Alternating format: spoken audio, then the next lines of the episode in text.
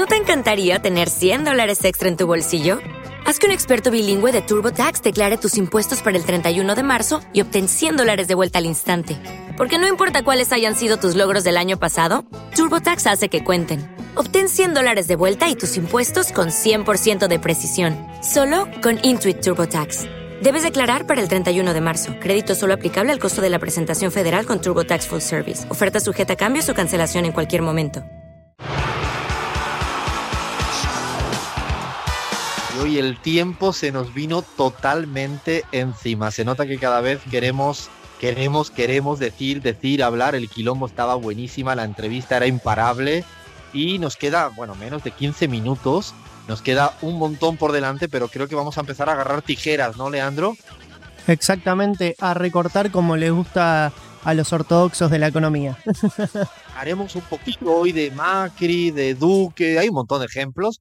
Y vamos a recortar, pero nosotros vamos a recortar un poquito, simplemente lo que vamos a hacer es posponer y creo que la bola de cristal de, Abraham con su esas forma que tiene él de frotar la lámpara maravillosa, si nos permite, si das permiso, la pasamos para la próxima semana y podemos adelantar el país, ¿no? ¿De qué país nos venías a hablar? Bueno, bueno, vamos a hablar de Honduras, así que aumentamos la expectativa en todo caso. O sea, tenemos ya dos eh, no expectativas sobre la investigación en Bajo la Tiza y nuestra bola de cristal sobre Honduras. Así que esto lo pasamos a la semana próxima porque el tiempo realmente se nos, eh, se nos vino encima. Y sí, sí, no quería hoy dejar de hablar de fútbol y política para que nadie pensara que es una venganza mía por lo que ocurrió la semana pasada. Así que a ver, a ver, eh, Leandro, ¿qué nos trae hoy en fútbol y política? Que sea de mi agrado, por favor, un poco, un poco, ¿no? De jalabolismo, de media, de pelota al conductor del programa, ¿no? Lamento decirte, Alfredo, que en esta ocasión te traigo la historia de un eh, líder político latinoamericano que confesó cierta mm, simpatía con el club del cual no simpatizás, que es el Real Madrid. Pero, pero no todo termina ahí. Estamos hablando. No, no, no. No, no, por favor, Leandro. Pero voy a, voy a tratar de convencerte de que no todo es tan malo en la historia que te voy a contar a continuación, Alfredo. ¿Te parece? En todo oídos. bueno, vamos a hablar de Evo Morales, el presidente del Estado plurinacional de Bolivia, que, a ver, si podemos, eh, a ver, si podemos hacer un recuento de cuál es la primera palabra que cada uno dice eh, al, al instante pueden hacer, no al instante, pero a los seis meses quizás, o a los tres meses, o al año, o cuando sea. Yo, por ejemplo, no sé, dije mamá, eh, quizás otro dice tío, otro dice Homero, Bart dijo Homero en Los Simpsons. Bueno, el señor Evo Morales cuenta la leyenda y según el libro del periodista argentino eh, Martín Sivac, que escribió un libro sobre él que se llama Jefazo, la primera palabra que pronunció Evo Morales fue tamta, que es pelota en Aymara. Parecía predestinado a jugar al fútbol este líder político Aymara. Evo Morales, Evo Morales eh, comienza su carrera política muy fuerte en el, en, en el, sindicato de San Francisco de la Central 2 de agosto. ¿Y cómo fue que acumuló gran popularidad y capital social? Lo hizo como organizador de campeonatos e intercambios deportivos. A ver, eh, ya eh, Evo Morales sentía que su destino estaba ligado tanto a la política pero como al fútbol y decidió ahí eh, a través de su gestión como secretario de deportes juntar ambas, ambas pasiones que él tiene. El gobierno de Evo Morales se destacó sobre todo por políticas muy activas con respecto al fútbol. A ver, en primer lugar, el fútbol ocupa un lugar inamovible en su agenda presidencial, de, en su agitadísima ¿no? agenda presidencial. Digamos que visitó, por ejemplo, recientemente Rusia en la organización del, del Mundial de este año. Y también suele realizar con su equipo presidencial encuentros cotidianos de fulbito, con quienes ha jugado mm, en muchas ocasiones. Por ejemplo, jugó un partido de fútbol con el presidente argentino Mauricio Macri, o en ese entonces, en su entonces, en 2015, también con el ex candidato presidencial Daniel Scioli.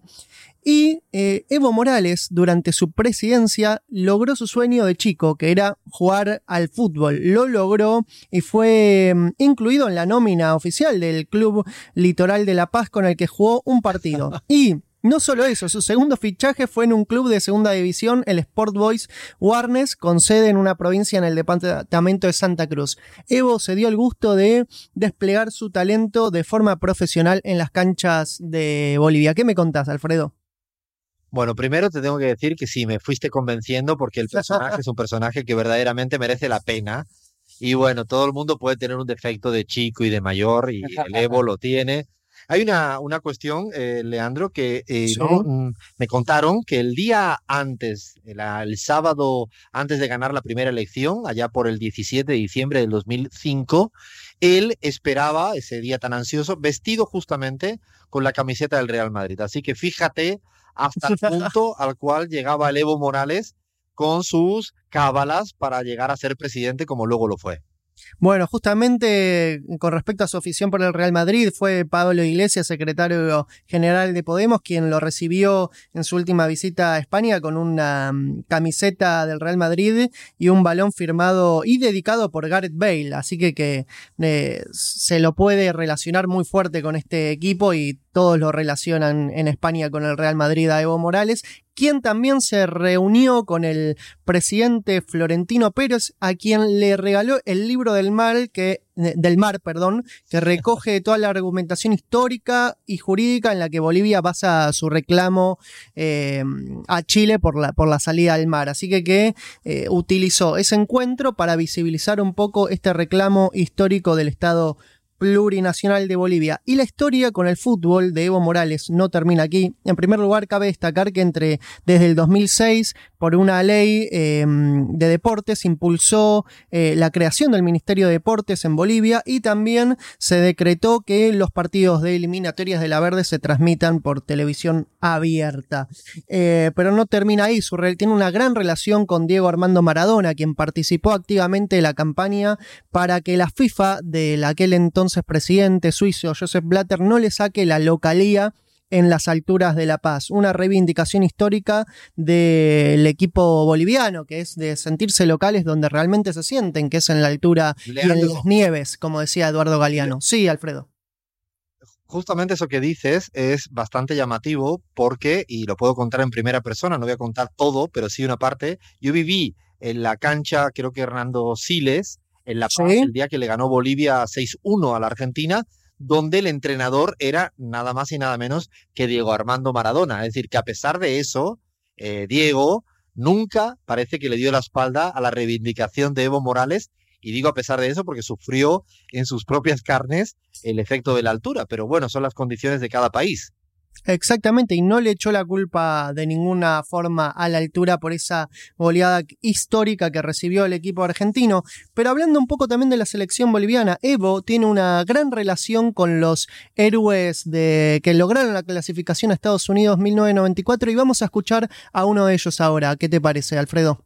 Perfecto, ganas de escuchar a lo... ¿Quién es? ¿Quién es? Vamos a escucharlo y te digo quién es. Perfecto. El 21 de febrero marcamos el gol del futuro. Dile sí a Bolivia, dile sí a Evo.